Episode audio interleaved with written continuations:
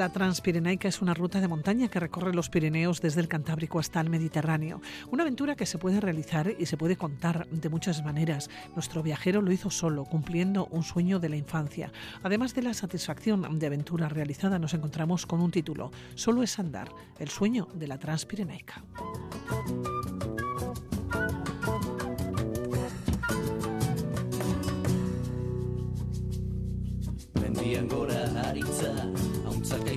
Más de 800 kilómetros a lo largo de alledos, prados, valles glaciares, collados y barrancos, con un desnivel que equivale aproximadamente a subir y bajar el Everest nueve veces.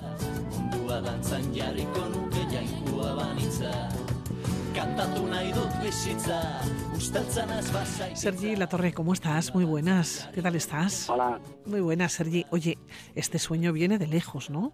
Pasaste de los patucos a las chirurcas. Eh, sí, bueno, eh, yo como tantos, bueno, la afición por la montaña y el senderismo viene desde, desde pequeño, ¿no? Por mis padres. Entonces, eh, bueno, la montaña siempre fue, fue algo, algo que estuvo en mi vida. Y en el caso de Transpirenaica, pues cuando descubrí que existía un camino, ¿no? Que atravesaba todo el Pirineo de punta a punta, pues, pues como, bueno, como nos lo pasaba a tantos, pues de pronto se convierte en, en casi un objetivo vital, ¿no? En un sueño que, que, algún día te gustaría hacer. ¿Te la regalaste para tu cumpleaños? O por un cumpleaños, sí. ¿no? Sí, bueno, yo, a ver, el, yo la tuve en la cabeza muchos años, ¿no? Y siempre quise, quise hacerla algún día. Lo que pasa que, claro, era difícil por circunstancias diversas, ¿no? Eh, conseguir tanto tiempo o por momentos vitales en los que, pues bueno, no me fue bien y lo fui posponiendo. Entonces, bueno, cuando apareció el, apareció un poco la, el momento perfecto para hacerla, eh, bueno, estuve viendo pros y contras, a ver si la podía hacer, si no la podía hacer.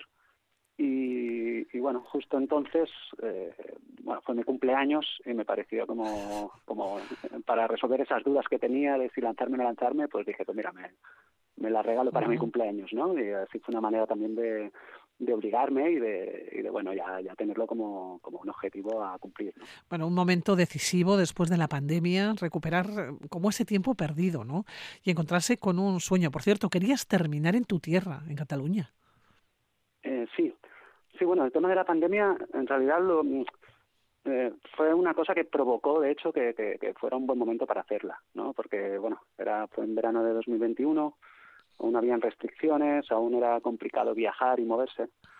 Y bueno, y bueno, yo tenía el verano libre, yo trabajo de profesor y, y tenía, tenía el verano, el verano libre, ¿no? Entonces, el hecho de, de precisamente la pandemia me, me permitía, eh, se, se, convirtió en un momento bastante bueno para, para decir, pues mira, pues puedo aprovechar y puedo dedicarle ahora un par de meses, ¿no? A, a, a ir a la, a ir a la montaña, ¿no?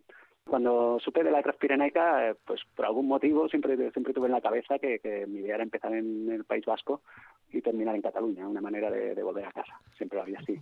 Hay, hay, bueno, hay debates si es más fácil hacerlo empezando desde Cataluña, hay gente que lo hace en un sentido, gente que lo hace en otro. A mí, bueno, yo siempre la vi en mi cabeza uh -huh. empezando en País Vasco y, y, llegando a Cataluña. ¿no? Oye, ¿por qué solo? Bueno, eh, a ver, normalmente se recomienda ir solo a la montaña, ¿no? Y eh, sobre todo por temas de seguridad. Eh, pero también ocurre que, que, bueno, a menudo vía, en la naturaleza, cuando te encuentras solo, eh, es, es, es, más fácil, ¿no? Esa conexión con, con, el entorno y con el momento. A veces, pues cuando vamos acompañados, estamos hablando, estamos... Eh, a ver, ir acompañado tiene una ventaja muy importante y muy fundamental, que es compartir esos momentos, ¿no? Pero a la vez... Eh, a la vez a menudo esos momentos en soledad con la naturaleza pues pues permiten otro tipo de, de relación con ese con ese instante no eh, y bueno y por otro lado a veces, ya no solo en, en, una travesía como esta sino por ejemplo viajando no el, viajar solo a viajar acompañado pues también la libertad que te permite tomar ciertas decisiones. Hay, hay momentos en, en aventuras como esta que, que bueno, eh, se han de tomar decisiones una vez más fáciles, otras más difíciles. Eh, es más fácil, eh, bueno, digamos que, que, a veces la gestión, ¿no? De, la gestión a la hora de tomar decisiones o de, o de afrontar ciertos ciertos momentos, pues en solitario, bueno, tiene, uh -huh. tiene sus ventajas e inconvenientes, ¿no? Bueno, el libro recoge el camino y recoge las anécdotas. Por cierto, primer día, ¿qué recuerdas? En un camping de Guipúzcoa. Sí, en, en, en el, en, en Ondarribia, eso, en el Cabo Iguer. A ver, eh, el primer día tú querías, no sé si estar solo, pero terminaste acompañado. Sí, sí. Eh, yo, la verdad, claro, eh, a veces te haces una idea en la cabeza, ¿no? De cómo va a ser todo y, yo me esperaba que, el camping que estaba justo donde empieza la, Transpirene, eh, la Transpirenaica, pues me imaginaba un camping así más más montañero, ¿no? Más y nada, me encontré allí un botellón gigantesco, ¿no? Con bueno toda la gente ahí de, en pleno verano y sí, no fue exactamente como esperaba. y bueno, hice, hice unos amigos y, y, la verdad es que no, la primera noche no fue no fue como me esperaba, la verdad. Más bien al contrario. Pero bueno, fue una noche bastante bastante agradable y muy simpática. Hice unos amigos eh, estupendos y bueno, eh, venía, formó parte ¿no? ya de la aventura y bueno, me adapté a ello. claro, forma parte de las anécdotas. Eh, el segundo día te pierdes. Sí, sí, sí. El, segundo día y el tercero también me perdí. sí, a ver, yo tengo bastante experiencia montañera, pero ah, bueno, hacía tiempo que no, que no estoy en los primeros días, que, que aún estás un poco arrancando, ¿no? Pues, eh, pues sí, sí, la, la verdad es que me, me perdí un par de veces y bueno, eh, mm, tengo comprobado que muchas veces en viajes de aventuras de este tipo los problemas suelen suceder al principio, ¿no? Quizás te pillan así un poco destemplado, por decirlo así, pero para mí son casi una señal de buena suerte porque casi siempre pasan cosas malas al principio y luego, y luego ya dejan de pasar, ¿no? O digamos que, te haces el propósito de que no te vuelvan a pasar, ¿no? Oye, sí, sí. ¿había estado alguna vez en Lesaca, en Elizondo, en Burguete, en Ochagavía? Porque son pueblos eh, que son fantásticos que son preciosos de ver. No, no, sin duda. Eh, conocí un poquito el, el, Pirineo Navarro. Así que había estado en Ochagavía, por ejemplo, en Irati, y había estado en algunos otros sitios, y en País Vasco también. Eh, pero vaya, la gran parte del recorrido de la Transpirenaica por, el, por País Vasco y Navarra no lo conocía y fue una maravilla. O sea, eh, bueno, sí lo cuento en el libro, ¿no? Todo El tema de los bosques y las montañas. Y, y me gustaría destacar, quizá lo más, lo más destacable de toda esa zona, fue la hospitalidad de la gente, ¿no? en, los, en los pueblos, sobre todo, eh, bueno, encontré la solidaridad de los vecinos, eh, me ayudaron muchísimo, la gente muy muy abierta y muy dispuesta ¿no? a ayudar al forastero. Eh, vaya, pues sí, sí, en ese aspecto fue, maravilloso. Bueno, algunas zonas del GR11 tú ya habías hecho y te sirvieron para medir fuerzas, pero había otras que, que no habías estado, ¿no? Sí, sí, sí. El, eh, ya, ya, había hecho algunos tramos del GR11, eh, yo Pirineo lo conocía relativamente bien, pero bueno, había muchos trozos que no. Entonces, bueno, era parte del atractivo de la Transpirenaica, ¿no? Rellenar esos huecos del mapa, o sea, ver claro, eh, conocía unos cuantos valles, pero no sabía lo que había entre uno y otro, ¿no? Cómo se pasaba de uno en otro.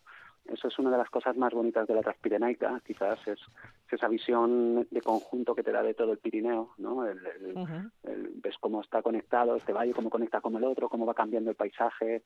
Entonces, para mí poder poder rellenar esos huecos, ¿no? Poder tener esa visión global de todo el Pirineo y, y, y ver pues los sitios que conocía y lo que había detrás de esas montañas que ya conocía y pues, pues forma parte, una, es una parte importante del encanto de, del GR11. Oye, tengo la sensación que querías subir un poco de los lugares donde va todo el mundo, ¿no? Hacer cosas diferentes. Eh, ¿Fue así? ¿Lo llegaste a cumplir? Bueno, a ver, eh, yo más o menos, yo seguía el GR11, ¿no? que es un poco el sendero gran recorrido así más homologado, pero, pero iba abierto un poco a, el objetivo era hacer la Transpirenaica y la Transpirenaica es cruzar el Pirineo de punta a punta, ¿no? Entonces, eh, un poco eh, las etapas están más o menos marcadas, obviamente tú te lo puedes hacer a tu, a tu ritmo y a tu paso, ¿no? Eh, entonces intentaba ir bastante con refugios libres, con intentar hacer pernocta en la naturaleza, intentar eh, eh, la Transpirenaica está diseñada para pasar para por pueblos, eh, pues hay alojamientos, es muy útil a la hora de comprar pues eh, comida, comida claro. Claro, pero por otro lado, en algunos sitios las etapas terminan en pueblos eh, quizá turísticos, ¿no? Son pueblos muy bonitos, pero muy turísticos, sobre todo en verano. Y bueno, a veces te encontrabas que no había una infraestructura pensada para, para montañeros, sino para turistas, ¿no? Eh, hoteles eh, a veces muy caros, sitios donde era muy difícil poder hacer un vivac o poder simplemente plantar, plantar la tienda o sin albergues, digamos, ¿no? Y en cambio sí que había hoteles. Eh, bueno, intenté intenté evitar esos sitios más que nada porque, bueno, eh, estaban más, más, destinados a turistas que, montañeros, ¿no? Claro, y si uno no duerme en los refugios guardados, ¿dónde lo hace? ¿Dónde lo hiciste? Mirando las estrellas. Sí, bueno, por un lado, eh, en el Pirineo hay, hay una red bastante importante de refugios libres, ¿no? Refugios que a veces a veces son son estupendos, a veces son son una barraca, ¿no? Con, con el techo medio hundido. Pero pero hay hay hay refugios y hay sitios donde se puede pernoctar, ¿no? Sin sin ningún tipo de guarda. Y, bueno, y algunos son estupendos, ¿eh? ¿eh? por otro lado, bueno, está el tema de la pernocta, en teoría eh, no se puede acampar, ¿no? Hacer acampada libre, pero sí, sí, por ejemplo, cuando el clima lo permitía, sí hacía vivac, ¿no? Y sí me gusta el, el el dormir en la naturaleza, si podía dormir alto, ¿no? Dormir en, en la alta montaña, pues eso es una experiencia maravillosa, ¿no? Bajo las estrellas, como tú dices. Entonces, cuando podía, lo, lo practicaba eh, y si no refugios libres. Sí tiré también de, de, albergues y de campings de vez en cuando, ¿no? Porque, bueno, para empezar porque el cuerpo me lo pedía, de vez en cuando, cada X tiempo, cada 15 días a lo mejor, durmiendo en el suelo, pues de pronto dormir en un colchón, pues eh, se notaba. Se agradece. Oye, sí, sí, a lo largo del camino te fuiste encontrando con, con mucho personal, con gente más mayor, con gente más, más joven, e incluso te encontraste en varias ocasiones con, con, con varias personas, ¿no? Con montañeros que habías dejado en las primeras etapas de la Transpirenaica y un momento que te vuelves a encontrar. Sí, sí, sí, eso fue muy curioso. Bueno, claro, al, estar haciendo la Transpirenaica, eh, pues conoces a un montón de montañeros y paisanos de los pueblos, ¿no? Y montañeros que están por allí caminando, pero, pero por otro lado también conocí a otros, a otros haciendo la Transpirenaica como yo.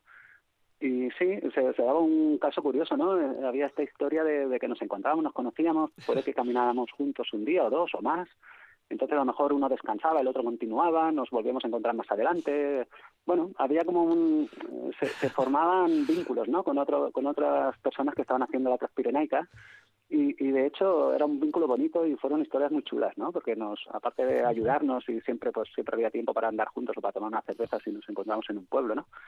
Pero pero luego a la vez que a medida que íbamos llegando al final no y que íbamos consiguiendo el objetivo nos nos íbamos escribiendo y avisando no eh, que he llegado al final ostras felicidades no sé qué pues yo llego la semana que viene y bueno había había como una, una solidaridad ¿no? y una hermandad muy sana entre la gente que, claro, estamos compartiendo una, una pasión y un objetivo. ¿no?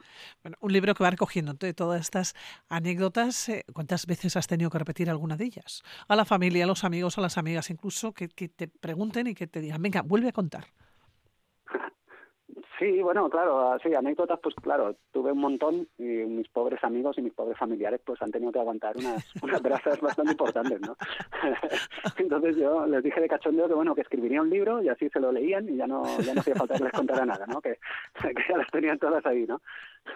Entonces, claro, anécdotas pues, pues hubo miles y he intentado recogerlas un poco en el libro. ¿no? Eh, bueno, son esas situaciones no surrealistas que se pueden ir encontrando uno en la montaña después de 52 días de travesía. Por cierto, perdiste 10 kilos. Sí, sí, sí. Eh, sí, perdí, perdí, me pesé justo el día que empecé y el día que, que terminé y 10 kilos justos. Eh, en parte, bueno, yo, yo era un poco espartano, mi plan era comer ligero en la montaña y, y luego fuerte en los pueblos y bueno, quizá me pasé un poquito, ¿no? pero, pero, bueno, al final estás eh, durante casi dos meses haciendo ocho horas diarias prácticamente de deporte, ¿no? Subiendo y bajando montañas y bueno, supongo que eso al final se notó. Perdí kilos, pero bueno, estaba fuerte, eso sí. bueno, pasaste por el Pirineo Navarro, Pirineo Aragonés, el catalán, el andorrano, hasta terminar en Creus. Oye, ese final, esa sensación de final, tiene que ser emocionante, ¿no? decir, mira, lo he cumplido. Solo sí, sí, y andando, claro, claro. ¿no? Claro, claro, claro. Y además que no era un objetivo, es eso, no, no era ya solo haber empezado hace un mes y medio antes, ¿no? Era, era algo que con lo que tenías en la cabeza desde hace muchos años, ¿no? Era como un, un objetivo vital. Entonces, terminar fue un, momento, eh, bueno, fue un momento muy hermoso. Pero pero en ese momento, mmm, vaya, lo, lo que recuerdo más era, era la satisfacción y el alivio, ¿no? Eh, o sea, también fue un poco más tarde, ¿no? Que ibas pensando y dices, ostras, eh, que, que, la hice la Transpirenaica, ¿no? Y, y pero vaya, sí, ese momento cuando vi el faro de, de Cap Betreus, eh, bah, fue, fue, fue una maravilla, la verdad. A ver, y el plato de pasta. Sí, sí, claro, claro. Eh, sí, sí, estuve, estuve unos días que, que claro, yo, eh, claro, yo me iba todo el, todo el viaje racionando, ¿no? Comiendo, pues, si latas de atún, que si fuets, que si ahora espabilándome como podía, ¿no? Y, y de pronto fue volver a la civilización, ¿no? Terminar la aventura y, y había exceso de todo, ¿no? Que, que eso es, eso también es un, algo muy muy curioso, ¿no? Una experiencia, el, notar cómo el cuerpo te pide lo que necesita, ¿no? Y cómo parece que, bueno, en nuestro en nuestro mundo civilizado, digamos, estamos saciados de todo y no escuchamos el cuerpo, ¿no? Y, y cuando terminé la transpireneca, pues claro, todo lo que tenía a mano me, lo zampaba, ¿no? Entonces, al terminar, pues, pues bueno, me junté con mi familia y me dijeron, venga, vamos a cenar donde quieras y, y vaya, me, pedí un italiano y...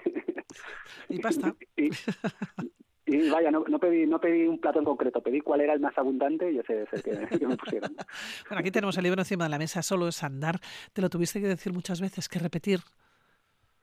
Pues eh, no demasiadas, la verdad. Eh, el título Solo es andar viene de eso, ¿no? Viene de, un poco el mantra que yo me, cuando estaba preparando la, aventura y, bueno, había días que me sentía capaz, días que tenía dudas, ¿no? Que no sabía si, si podría hacerlo, porque al fin y al cabo, pues, bueno, había hecho muchas travesías, pero no, nunca tan largas, ¿no? Y, y, bueno, cuando caí en la cuenta, ¿no? Esto fue un poco una idea mm, que, para servirme de motivación, ¿no? Que al final, pues, solo era andar, lo que tenía que hacer era andar. De ahí el título. Eh, la verdad es que no, no tuve que tirar mucho de ello, porque en general sí que tuve momentos de de un poco de hartazgo, momentos de decir, ostras, ¿qué hago aquí? ¿no? Es el momento que todos los montañeros conocemos de, estar sufriendo y decir, pero ¿por qué estoy haciendo esto? ¿no? ¿Por qué no, no estoy en la playa en lugar de, estar aquí sufriendo? Pero bueno, eh, yo era consciente, ya, ya conocía esa sensación y, y sé muy bien que esa sensación, pues como viene, se va, que, que, dura lo que dura el rato de sufrimiento, pero luego llegas arriba y se te pasa, llegas al refugio y se te pasa. Y bueno, has de saber gestionarlo, ¿no? Y decir, bueno, pues ahora en este momento no estoy disfrutando, estoy sufriendo, pues ¿qué le vamos a hacer? Pues a sufrir y ya, ya pasará, ¿no? Y siempre pasa.